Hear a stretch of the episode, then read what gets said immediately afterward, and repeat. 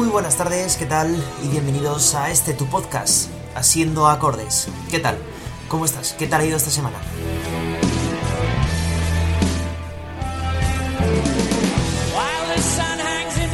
Bueno, hoy como veis eh, tenemos nueva música de cabecera y esto significa que hemos abierto otro bloque, ya el último bloque que abriremos en este, por lo menos en esta primera temporada de este podcast.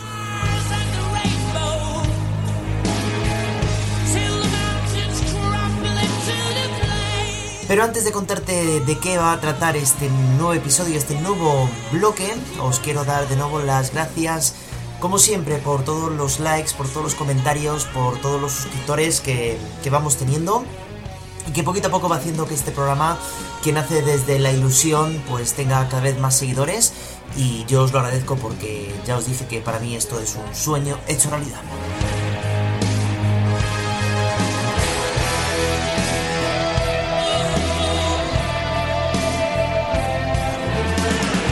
Bueno, el tema de este nuevo bloque que abrimos y que tendrá como cabecera esta canción siempre va a ser las historias de las canciones.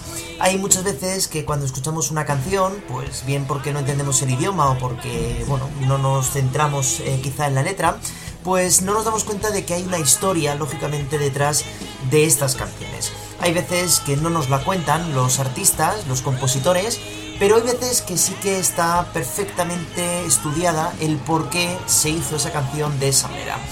Por lo tanto, yo creo que en este bloque acercaremos canciones que yo creo que van a ser bastante conocidas y contaremos todo el contexto que tuvo lugar para que el compositor tuviera que ponerse frente a un papel y escribir esa historia, porque algo le conmocionó en el interior.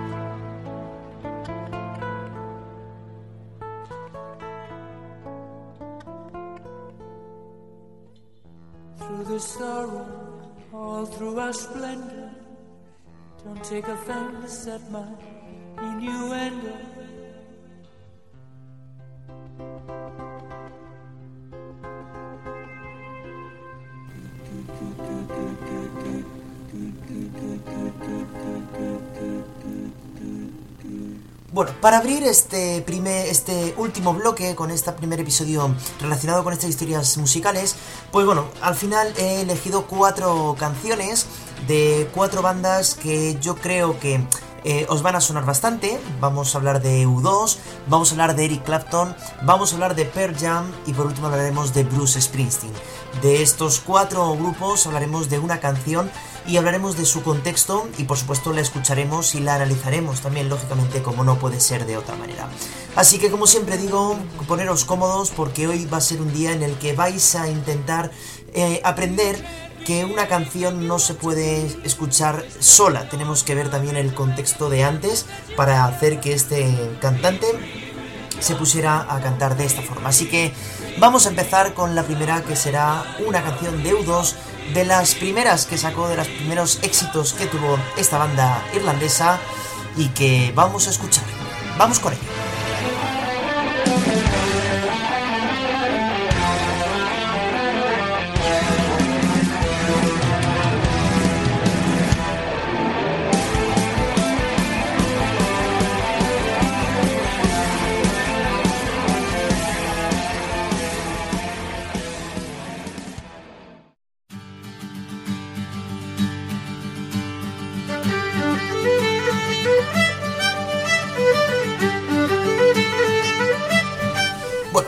Empezar este viaje vamos a irnos hasta Irlanda del Norte, una de las cuatro naciones constituyentes del Reino Unido. Inglaterra, Irlanda del Norte, Escocia y Gales.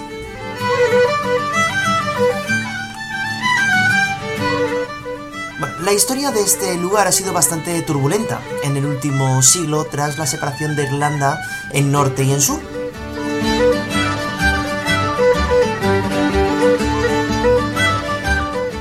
Un poquito mejor, he de deciros que había dos grandes bandos en esta separación.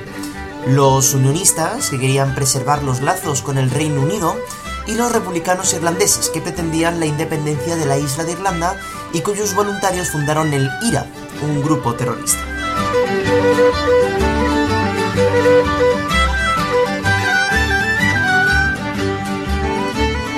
En 1968, el ambiente estaba muy caldeado. En las calles de Irlanda dando lugar a algunos disturbios menores y manifestaciones cada vez más multitudinarias. El ejército británico había desplegado algunos refuerzos en estas ciudades para que las marchas fueran más o menos pacíficas, aunque siempre se hablaba de víctimas mortales.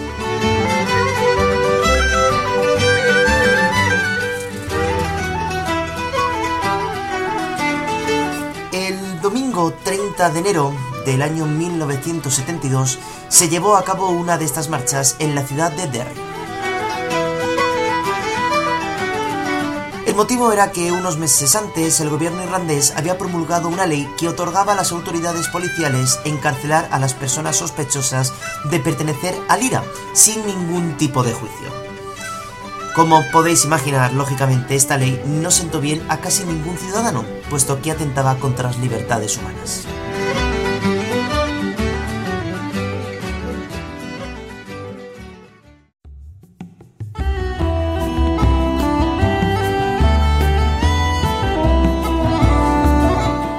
Manifestación de aquel domingo había sido prohibida por las autoridades, pero aún así, unas 15.000 personas fueron al centro de la ciudad para poder protestar contra esta ley.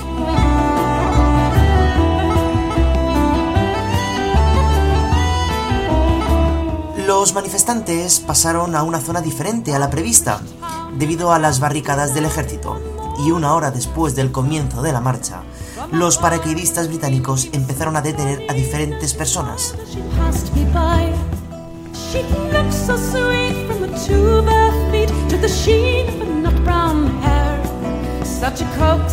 Al encontrar problemas para llevar a cabo estas detenciones, empezaron a abrir fuego.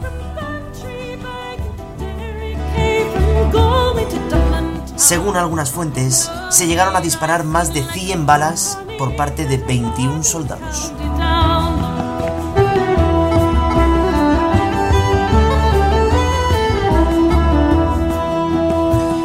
Estas balas llegaron a muchos manifestantes y mataron en el acto a 13 personas. Seis de ellas tenían tan solo 17 años. Estas personas, todas ellas, estaban desarmadas.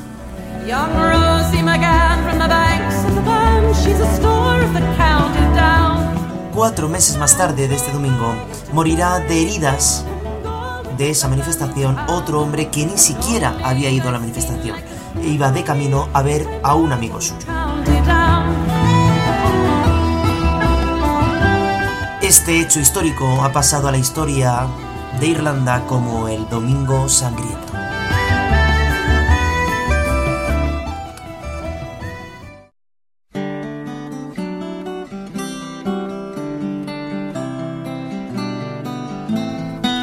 Tras este sangriento domingo, las disputas se hicieron más fuertes. Las relaciones se tensaron todavía más y el gobierno británico optó por suspender las funciones del gobierno irlandés.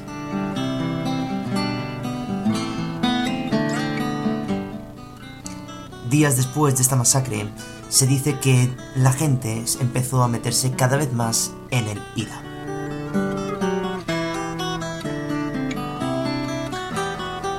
Este conflicto acabaría finalmente en el año 1998, o sea, 26 años más tarde, con el acuerdo del Viernes Santo, en el que se devolvía el poder al gobierno irlandés.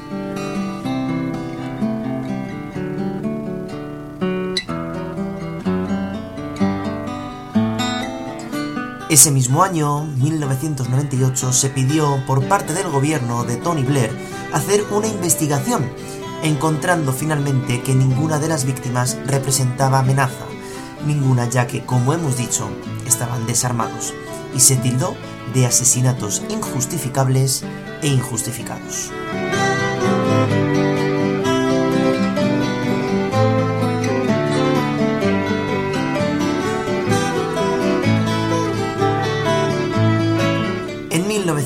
1973, un año después de este sangriento domingo, el grupo U2 saca su tercer álbum, un álbum titulado War, Guerra, que abriría con una canción protesta que se llama literalmente Domingo Sangriento Domingo, Sunday Bloody Sunday, con la intención de condenar la violencia desde cualquier lado de la política.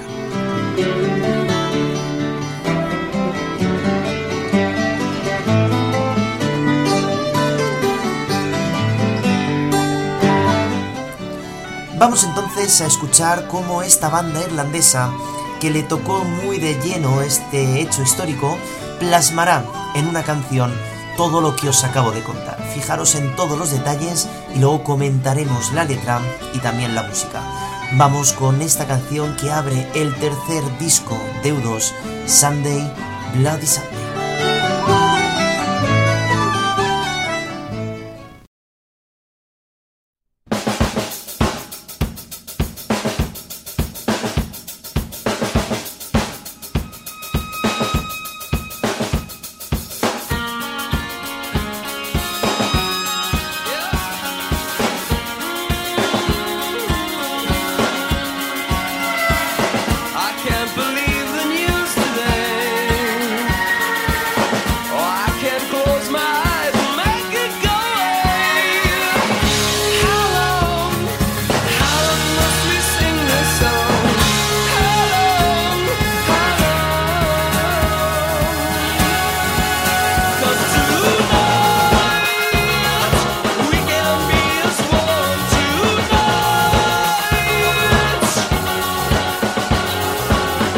broken.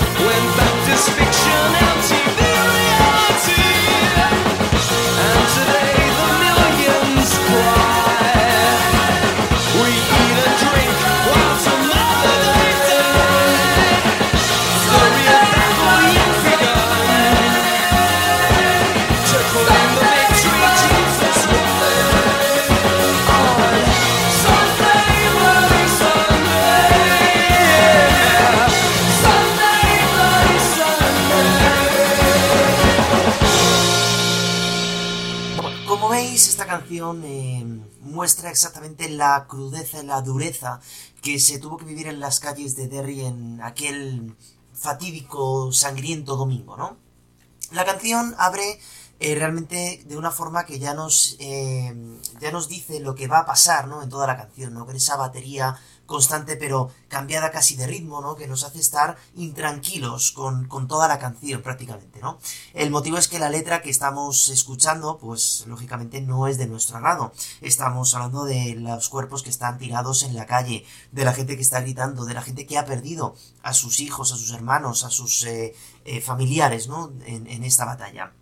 Y al final, eh, U2 se posiciona realmente en este conflicto, diciendo que aunque oiga esa llamada de la batalla, yo no voy a ir, yo no me voy a ir a batallar aunque quieran que yo lo haga, ¿no? Es decir, ellos apuestan lógicamente por la paz y porque este tipo de situaciones llegará ojalá algún día que tengamos que dejar de hablar de ellas, ¿no? Como algo en el pasado y poco más. De repente empiezan ya los acordes, los acordes muy típicos, muy sonido U2, eh, y lo que hace es arpegiarlo. Un arpegio en, música, pues es, en vez de rasgar un acorde, como normalmente suele ser, pues se van dando nota a nota, cuerda a cuerda con una guitarra o tecla a tecla con un piano, pues las notas que pertenecen a ese, a ese acorde. Y luego de repente entra la voz de Bono, que es una voz rota, es una voz que está gritada prácticamente, y mostrando que no está a gusto, ¿no? Cantando ese tipo de, de canciones y que ojalá nunca tendría, nunca tuvieran que haber escrito esta canción, ¿no? Por, por este tema.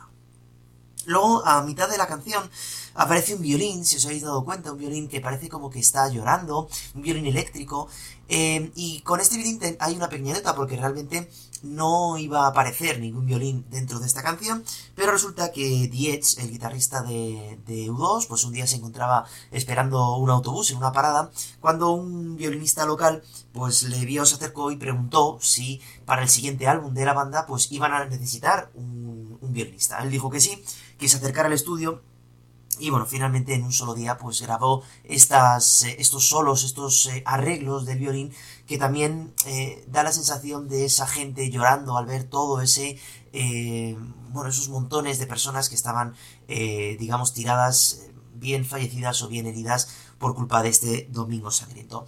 la banda va a usar esta canción muchas veces en sus conciertos para demostrar pues realmente que están en, en contra, como lógicamente todos estamos con la guerra, con todo lo que tiene que ver con los disparos, con los, las muertes en las calles. Y yo creo que es una muy buena manera de abrir un disco, ¿no? Que se llama Guerra, que se llama War, para intentar, ya en aquel año, intentar que las guerras dejaran de ser algo del presente, ¿no? Y bueno, pues eh, yo me encuentro grabando esta, este podcast eh, un día en el que todavía continúa la guerra entre Ucrania y Rusia. Espero que cuando esto se suba eh, ya podamos hablar de paz en ese, en ese punto de Europa, pero bueno, pues ojalá que ya sea la última vez que tengamos que hablar de, guerras en presente y no en pasado.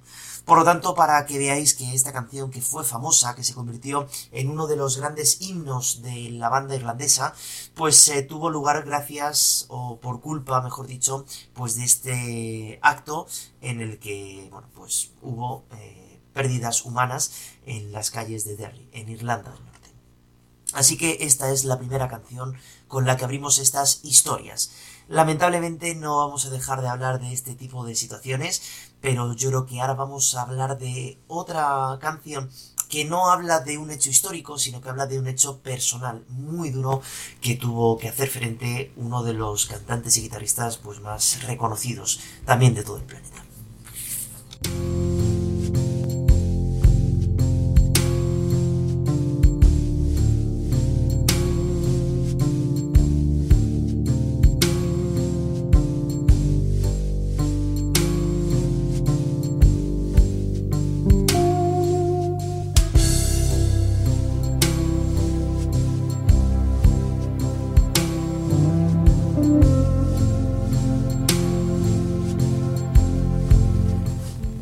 Esta segunda canción vamos a hablar de Eric Clapton, uno de los, como digo, de los grandísimos guitarristas y cantantes eh, que ha triunfado gracias al estilo del blues y que ha traído un estilo propio personal con sus punteos, con su voz y con las historias de sus canciones. Bueno, vamos a poner un poquito de antecedentes en la vida personal y amorosa de Eric Clapton para que podamos entender bien toda la historia que voy a contar ahora y que es eh, muy trágica, ¿eh? así que voy a intentar eh, contarlo lo mejor posible. Bueno, Eric Clapton se casa en el año 1979 con Patty Boyd, em, una relación que va a durar 10 años hasta el año 89 debido a los problemas que tenía con el alcohol el guitarrista y el cantante y decidieron pues tomar diferentes caminos. Pero sin embargo, eh, una cosa curiosa es que Patty Boyd había sido la esposa de George Harrison, que un día, pues el guitarrista de los Beatles decidió, eh, bueno, presentarles y surgió el amor. De ese primer encuentro, Eric Clapton grabaría su canción Leila ¿eh? para que él ya se fuera con él y no se quedara con Harrison.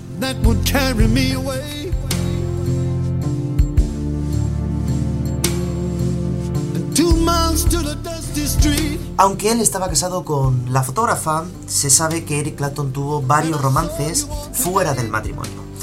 Uno de ellos fue con Lori del Santo, una modelo con quien llegó a tener un hijo, un hijo llamado Connor, que nació en el año 1986.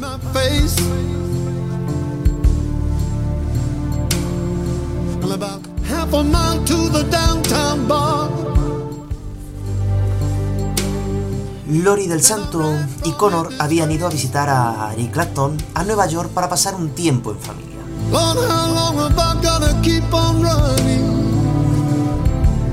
Como Eric Clapton no tenía demasiada relación con su pequeño de 3 años, pues decidió pasar bastante más tiempo con él y llevarle pues al zoológico, llevarle al circo, llevarle a muchos sitios para poder padre e hijo compartir estos momentos de vida.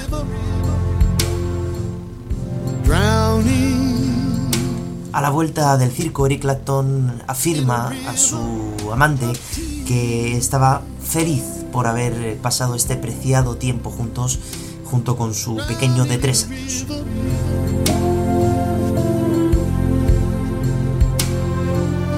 Al día siguiente, el 20 de marzo, Eric Clapton había quedado en ir a buscar a Lori Connor al apartamento de la calle 57 de Manhattan donde se hospedaban para poder llevarles al zoo de Central Park. Connor jugaba con la niñera mientras Lori se estaba preparando en el baño. Eran las 11 de la mañana. Lori recuerda que gritó a Connor desde el baño para que se diera prisa y él me dijo que estaría preparado en un minuto.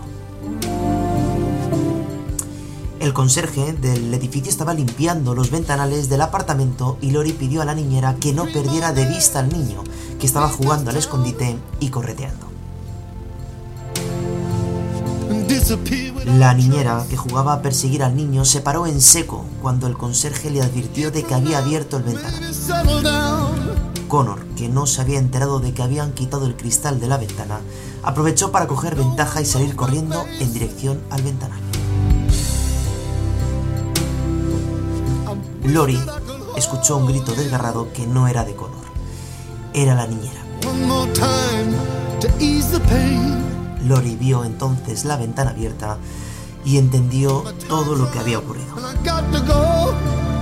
Connor Clapton, de solo cuatro años, se cayó por la ventana de un piso 53.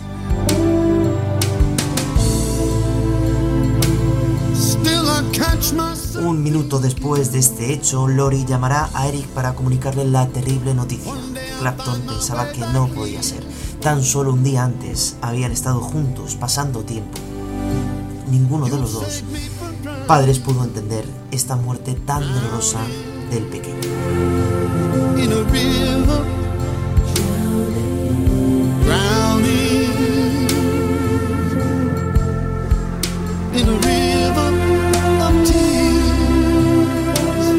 Unos días más tarde, Phil Collins, George Harrison e incluso la ex mujer de Eric Clapton, Patty Boyd, acudieron al funeral de Connor, oficiado en la iglesia de Santa María Magdalena, ubicada en Surrey, lugar donde vivía Eric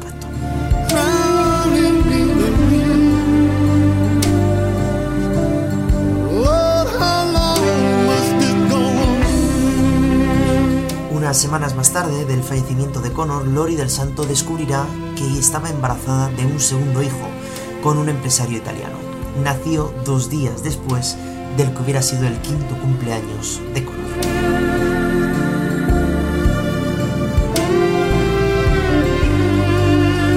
Eric Clapton había dejado el alcohol en el año 1987, unos años antes de la muerte de su hijo, pero logró no recaer en él, tomándolo como una apuesta hacia su pequeño y estar eh, totalmente sobrio.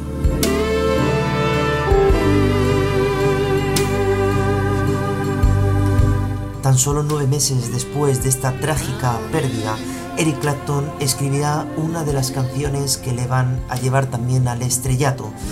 Una canción que va a escribir para él, para intentar admitir esta pérdida y para que pudiera sentirse algo mejor, aunque nunca va a poder superar lógicamente esta pérdida.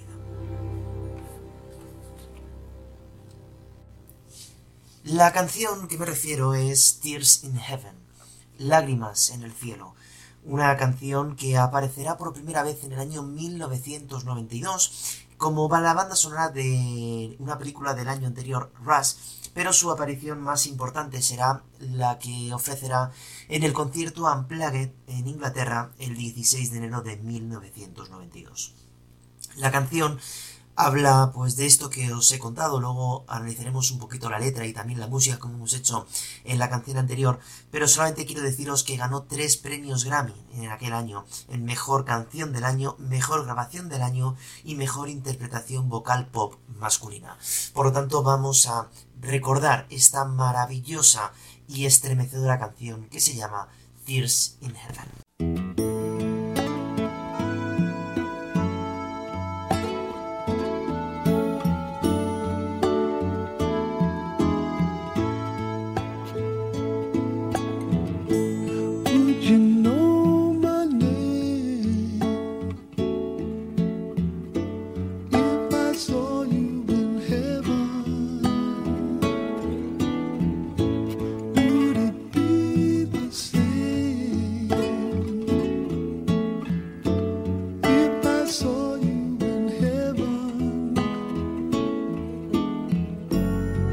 Um.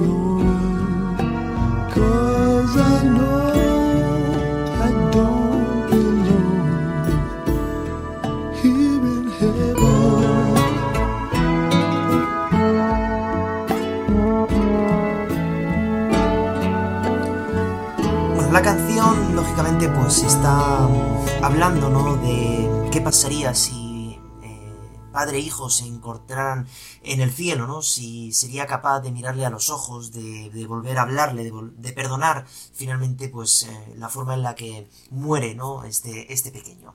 La canción está basada en también ciertos arpegios y ciertas frases que se van repitiendo continuamente por, a lo largo de toda la canción y va haciendo que la canción mm, básicamente no crezca, ¿no? No, no, no crezca porque al final nos vamos a quedar eh, debido a la historia que tiene y a la letra que tiene, ¿no? Tiene luego sí una, una parte de tensión, luego hay un solo en el que se proponen eh, ciertas guitarras, pero, pero bueno, al final es una forma también en la que, según el propio Eric Clapton, pues eh, de salida de todo lo que estaba ocurriendo en aquel momento y bueno, pues yo creo que todos los premios son merecidos siempre que la toca en directo eh, casi siempre pues acaba rompiéndose porque es normal, ¿no? Está hablando de una cosa muy fuerte. Y bueno, pues eh, una canción que tiene mucha historia. Después de esta vendrán otras canciones que también estarán dedicadas a su pequeño, como My Father's Eyes o Circus. Eh, canciones, bueno, que ya son un poquito más, no alegres, pero sí que es verdad que la música nos tiende ya a decir que no es que lo haya superado, pero bueno, por lo menos ya puede hablar de ello casi sin, sin bueno, pues sin, estremecerse, sin, sin, pensar en todo lo que pudo haber pasado si él hubiera estado allí, por ejemplo, ¿no? Por lo tanto, Eric Clapton nos regala eh, un trozo de su corazón y de su alma en esta mítica canción que yo creo que todo el mundo conoce, ¿no? Tears in Heaven. Así que vamos a cambiar de tema y nos vamos ahora a Texas.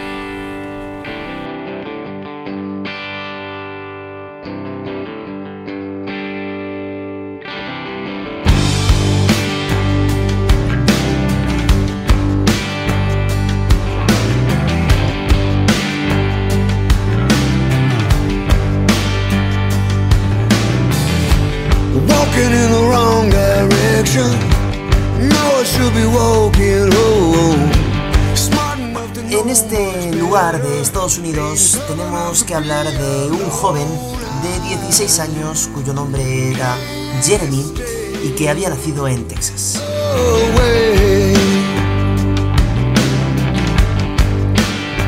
Sus padres se habían divorciado y el chico se crió con su madre y su hermana, hasta que unos años más tarde se decidió mudar con su padre a Richardson, Texas.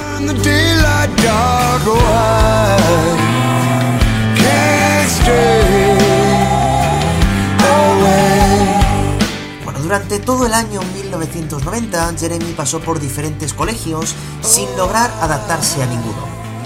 El joven tenía faltas constantes y era blanco de burlas y maltratos por parte de sus compañeros.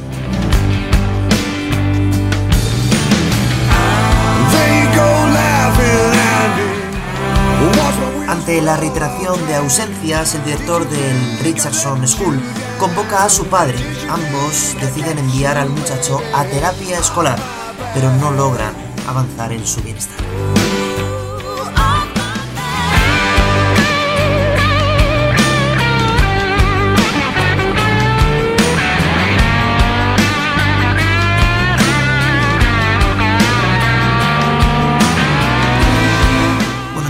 Mantenía una conducta errática en su instituto.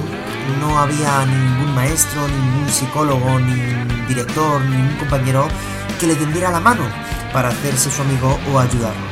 por lo que un día Jeremy decidió no asistir a las clases de refuerzo, sino a las clases regulares, con todos sus compañeros, siendo muchos de ellos quienes se reían de él.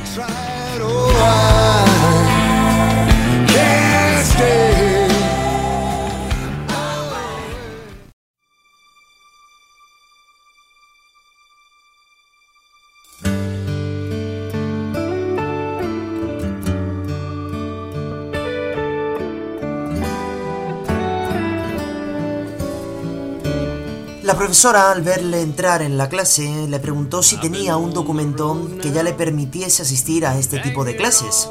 El joven contestó que no lo tenía consigo, que enseguida lo traía, lo tenía en el casillero. I can say I've worked hard, put in my time. Now it's time to go. Momentos después, Jeremy entra nuevamente en el aula y en lugar de traer dicho documento, le dijo a la señorita, Maestra, ya he traído lo que realmente fui a buscar. Y del interior de la camisa, Jeremy sacó una pistola, la introdujo en su boca delante de todos sus compañeros y disparó.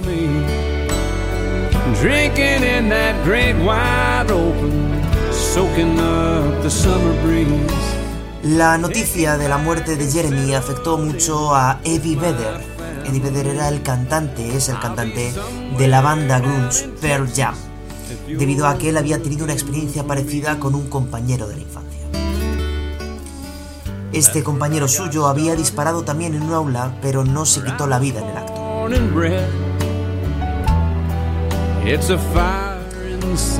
Beder hizo una reflexión eh, que yo creo que también tenemos que tener en cuenta, ¿no?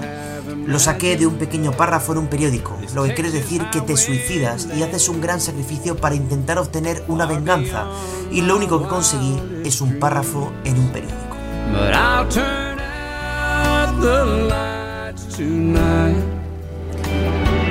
Esto fue el motivo por el que Pearl Jam decidiera incluir esta canción en su primer álbum. La canción que vamos a escuchar a continuación toma por nombre directamente Jeremy y se convirtió en un sencillo. La banda días después decidió grabar un videoclip que por cierto fue censurado en diferentes lugares, donde se ve a la banda tocar y superpuestas imágenes del ficticio Jeremy entrando en clase, lanzando una manzana a la profesora y suicidándose. Después aparece la imagen de los compañeros bañados en sangre y hubo gente que interpretó que Jeremy había matado a sus compañeros primero y después suicidándose cuando realmente no fue.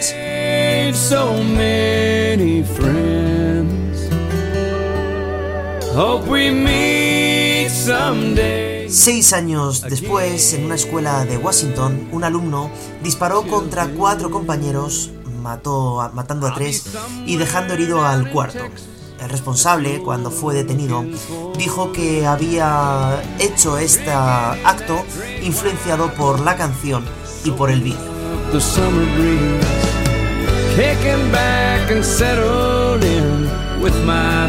Sin embargo, será tras la masacre de Columbine en 1999, donde murieron 15 personas a manos de dos estudiantes, donde el vídeo será prohibido por un tiempo y desde entonces rara vez aparece en la televisión estadounidense.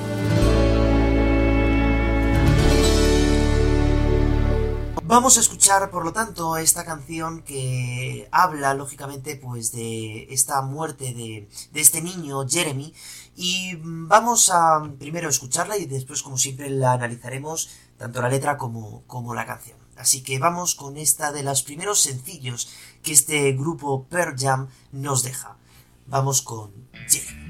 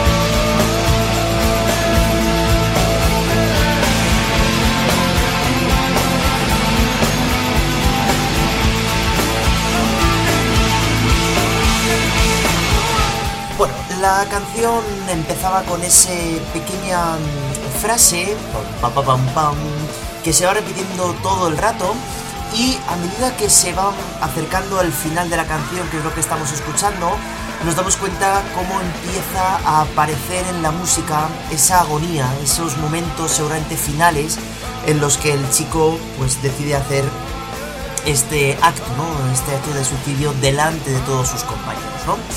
Eh, es verdad que la canción eh, te está manteniendo en tensión todo el rato, sobre todo por esta frase que se va repitiendo cada vez que dice que Jeremy habló ayer en clase. eh, suena también un puntito eh, que te hace, pues bueno, que siempre que oigas a Jeremy siempre lo asocies con ese sonido y por tanto dentro de toda la vorágine de sonido que, que aparece dentro de esta canción, pues estemos relativamente relajados hasta que llega el final, ya nos ha contado todo lo que ha pasado. Eh, Pearl Jam aquí se, se centra sobre todo en, en los motivos que llevan a este niño eh, pues a, a cometer este acto, ¿no? Que su padre no le hacía caso, que su madre pues estaba un poquito también, eh, bueno, que no le prestaba ningún tipo de atención, que todo el mundo se reía de él y por tanto pues decidió hacer esta, este acto de suicidio, ¿no? Eh, al final, aquí podemos entender por qué este álbum y por qué esta banda está considerada como grunge, eh, para que sepáis de otros eh, grupos que también tienen este distintivo, pues por ejemplo los más famosos serían eh, Nirvana. Eh, bueno, pues es este sonido sucio, ¿no? Que se está viendo al final de la canción y que, como decía, muestra esa agonía del, del niño por, por, por, por ser aceptado de alguna manera, ¿no? Por lo tanto, sé que me está quedando un capítulo bastante monotemático, pero es que, bueno, pues eh, me parecía curioso hablar de estas canciones, eh, bueno, pues para que entendamos el, motivo de, de, su escritura y de la base musical que tiene. Para acabar, sí que es verdad que me gustaría, mm, bueno, ir a, mm, hablar de otro gran artista que ha dedicado también una canción pues a algo que no le gustó absolutamente nada vivir ni ver y es de lo que vamos a hablar ahora. Nos vamos entonces ahora para hablar de Bruce Springsteen.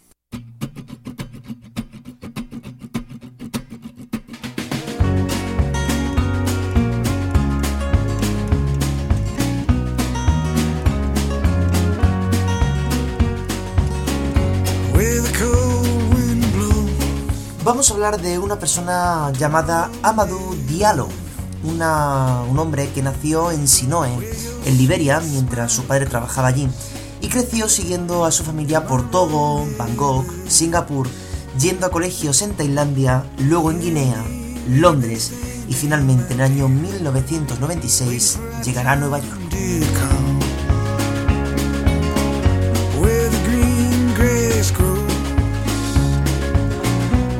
Aunque la versión oficial de la llegada a Nueva York de esta familia y de este hombre fue para estudiar, es verdad que nunca llegó a matricularse en ningún centro educativo, pero bueno, eh, empezó a vender eh, cintas, VHS, guantes, calcetines en la calle y estudiaba por las noches como podía.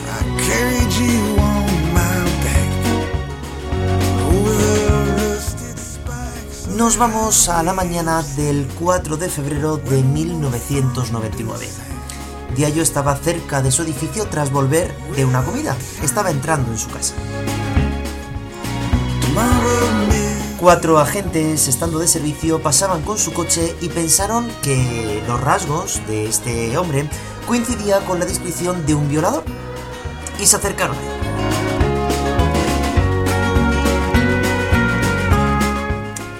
Los agentes aseguran que se identificaron como tal y que Diallo corrió escaleras arriba cuando se acercaron, ignorando las órdenes de que se detuviera y de que levantara las manos.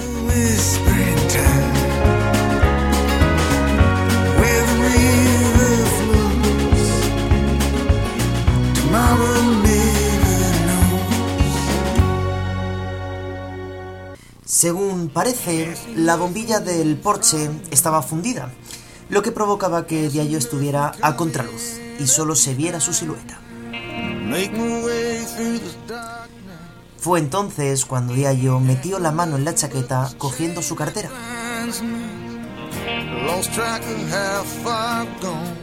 Al mismo tiempo, un oficial tropezó con el bordillo, lo que provocó que cayera y disparara al pavimento.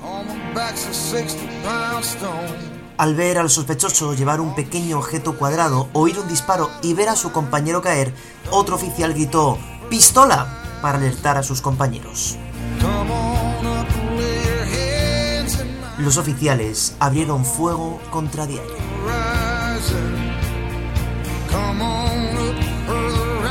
De los 41 disparos, 19 dieron de lleno su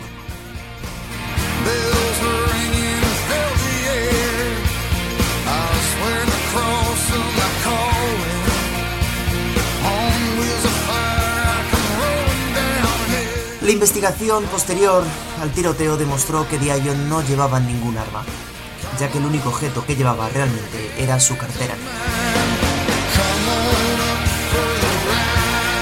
Sin embargo, la investigación interna de la policía decretó que los cuatro agentes habían actuado con política, argumentando que es lo que hubiera hecho cualquier buen oficial de policía en las mismas circunstancias y con la información que tenía.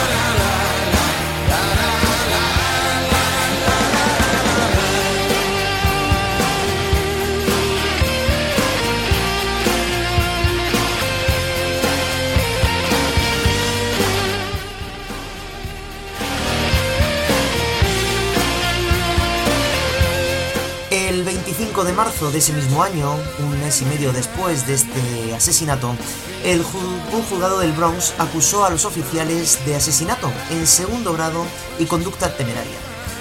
Pero un año después, un jurado compuesto por personas blancas y negras absolvió a los oficiales de todos los cargos.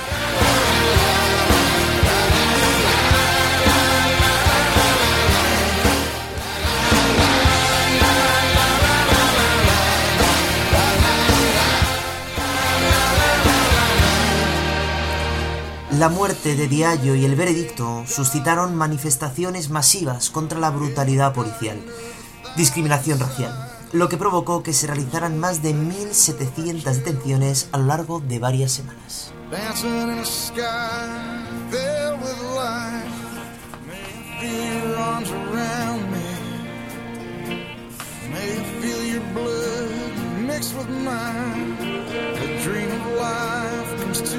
Al oír esta noticia, Bruce Springsteen decidió ponerse manos a la obra y crear una canción eh, porque le llenó de incredulidad todo lo que había ocurrido. La canción la pudimos escuchar por primera vez en la gira del año 2000 eh, en un DVD que se grabó en Nueva York, que era justo el año en el que se reencontraba con la Street Band, la banda con la que llevaba recorriendo los escenarios durante casi toda su vida. Sin embargo, no la va a grabar literalmente en un disco hasta mucho tiempo después, hasta el año 2014, en uno de sus últimos discos que ha sacado, que se llama Height Hops.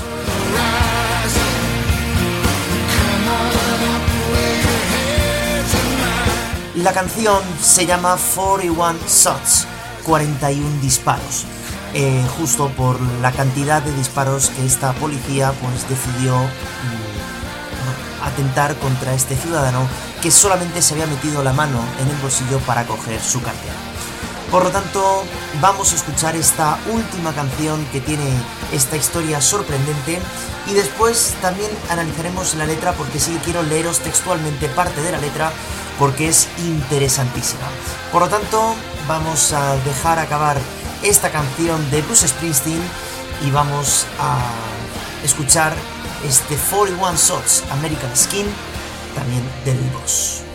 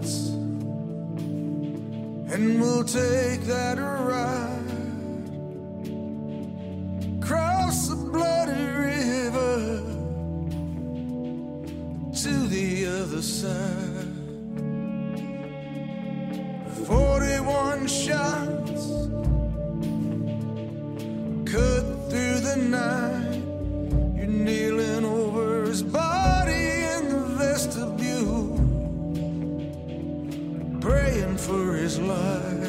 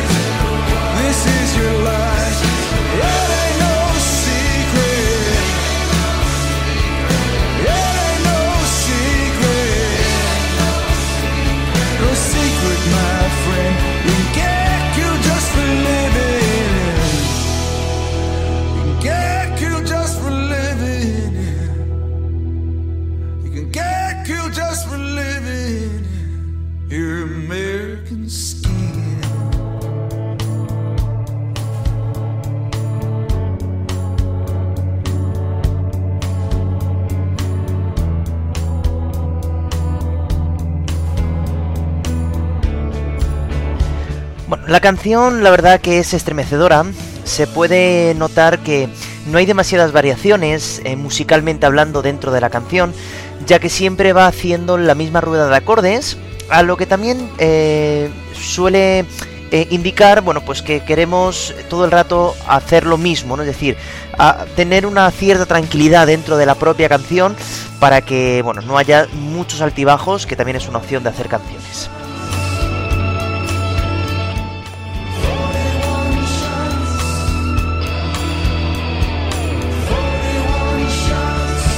Bruce Springsteen, la verdad que una de las cosas buenas que tiene eh, y que siempre le ha acompañado a lo largo de toda su carrera es la capacidad que tiene para contar historias y para meter diálogos dentro de las propias canciones, como también pasa dentro de esta canción.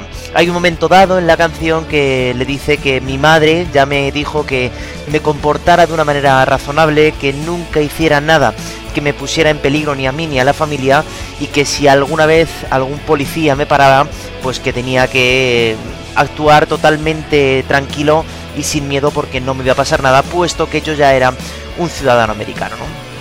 Por lo tanto, bueno, esas eh, frases, eh, con toda la historia que os he contado antes, dan a la canción un matiz todavía más eh, duro, ¿no? De, de, esta canción, ¿no? Además, toda la canción, toda la letra eh, gira en torno a una serie de preguntas que se está haciendo él mismo. Eh, ¿Es esta una cartera? ¿Es, ¿Son las llaves? ¿Es, eh, ¿Es mi libertad? ¿no? Es decir, él se mete la mano en el bolsillo para intentar buscar su cartera y la gente piensa, el agente piensa que, que es una pistola y por lo tanto, pues eh, acaban matándole, ¿no? Con esos 41 disparos, ¿no? Eh, Bruce Springsteen, por lo tanto, aquí nos muestra la crudeza de un hecho histórico de nuevo y bueno, pues eh, ojalá que algún día también tengamos que dejar de hablar ¿no? de estos ataques, eh, sobre todo a población de gente negra, como ha pasado hace muy poquito, también en Estados Unidos. Y bueno, pues las canciones, como siempre, el arte siempre se ponen eh, en primera persona para intentar inculcar que estas cosas pues ya no son normales. Nunca lo tuvieron que ser, pero ahora en estos tiempos se corren muchísimo menos.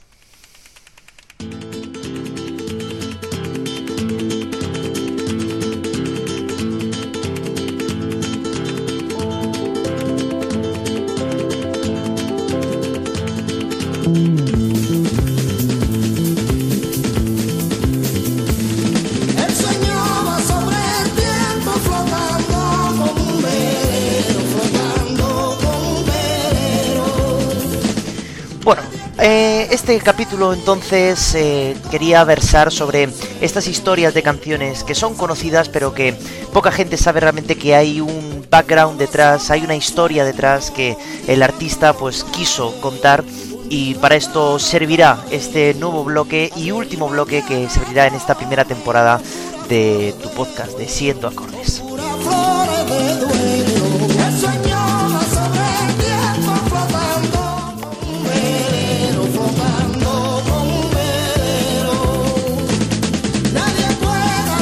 Espero que haya sido de vuestro agrado este programa, este capítulo. Y siempre os quiero recordar, eh, ya que habéis llegado hasta este punto, que podéis comentar, podéis eh, dar al like, podéis decir que os gusta o no, podéis comentar lo que queráis allí, podéis suscribiros también para que este eh, programa pues vaya creciendo cada vez más y podamos ir transmitiendo mejores contenidos y con mejor calidad a todos vosotros.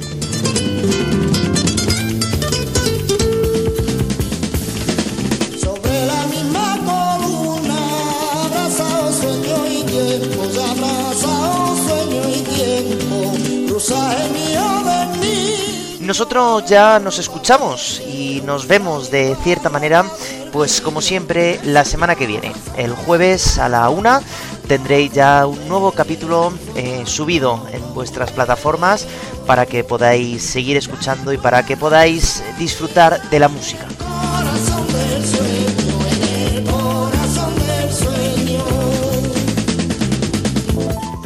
Por mi parte nada más, os saludo de nuevo, os doy las gracias por todo el apoyo que estáis eh, ofertando a, mi, a este programa y nada, nos vemos entonces la semana que viene deseando que seáis felices y que no dejéis nunca de escuchar música, porque ya sabéis que es lo más importante. Un saludo y chao.